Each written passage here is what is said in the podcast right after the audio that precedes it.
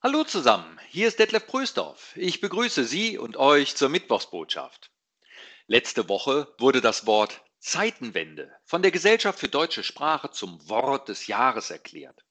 Olaf Scholz hat es in seiner Regierungserklärung kurz nach dem Angriff von Wladimir Putin auf die Ukraine verwendet. Wir erleben eine Zeitenwende, sagte er. Das bedeutet, die Welt danach ist nicht mehr dieselbe wie die Welt davor. Immer wieder gibt es Momente, in denen die Zukunft ihre Richtung ändert.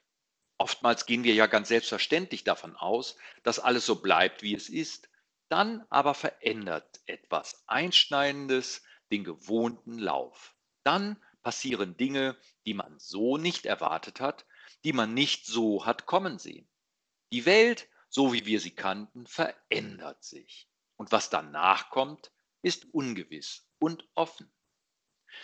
Zeitenwenden gab es immer wieder und wird es immer wieder geben. Überlegen Sie einmal, welche Zeitenwenden haben Sie schon in Ihrem Leben alles miterlebt?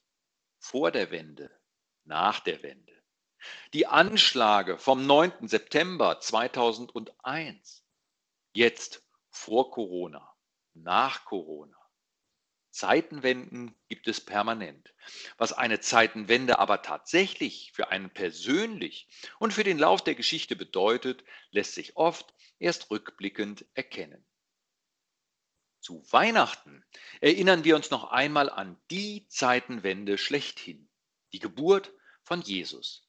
Dieses zunächst ganz unscheinbare Ereignis in einem Stall in Bethlehem entfaltete seine wahre Wirkung erst im Laufe der Jahrzehnte und Jahrhunderte. Dann aber ist es von den Herrschenden als ein so einschneidendes Ereignis angesehen worden, dass man nach ihm in unserem Kulturkreis bis heute sogar die Zeitrechnung bestimmt. Die in Christus zur Welt gekommene Liebe Gottes wurde als Zäsur genommen. Die Zeit wird eingeteilt in vor Christi Geburt und nach Christi Geburt, in vor dem Kommen dieser Liebe Gottes in einem Kind und danach. Während manche Zeitenwenden, insbesondere die, in denen wir mittendrin stecken, von vielen als eher problematisch und schwierig empfunden werden, sehen Christen die durch die Geburt Jesu einsetzende Zeitenwende als etwas ausnahmslos Positives.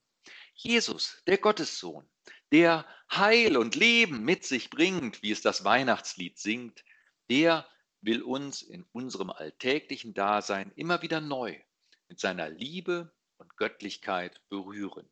Und hoffentlich spüren Sie und ihr davon auch etwas in diesen unseren Zeiten. Nächsten Sonntag, am vierten Advent, wird mein neuer Kollege Siegfried Eckert im Gottesdienst, herzliche Einladung dazu, auf einen besonderen Lieddichter eingehen, nämlich auf Jochen Klepper. Der schrieb in einem seiner Lieder, der du die Zeit in Händen hast, Herr, nimm auch dieses Jahres Last und wandle sie in Segen. Nun, von dir selbst in Jesus Christ, die Mitte fest gewiesen ist, für uns dem Ziel entgegen.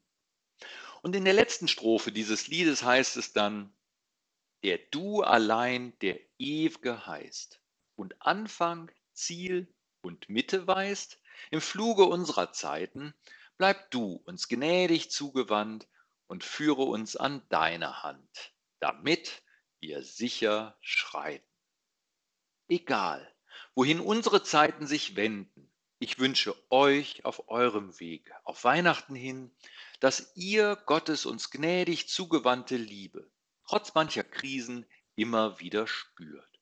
Und dass ihr euch gut auf das Fest der größten Zeitenwende aller Zeiten vorbereiten könnt und es dann mit Freude und Zuversicht im Herzen feiert.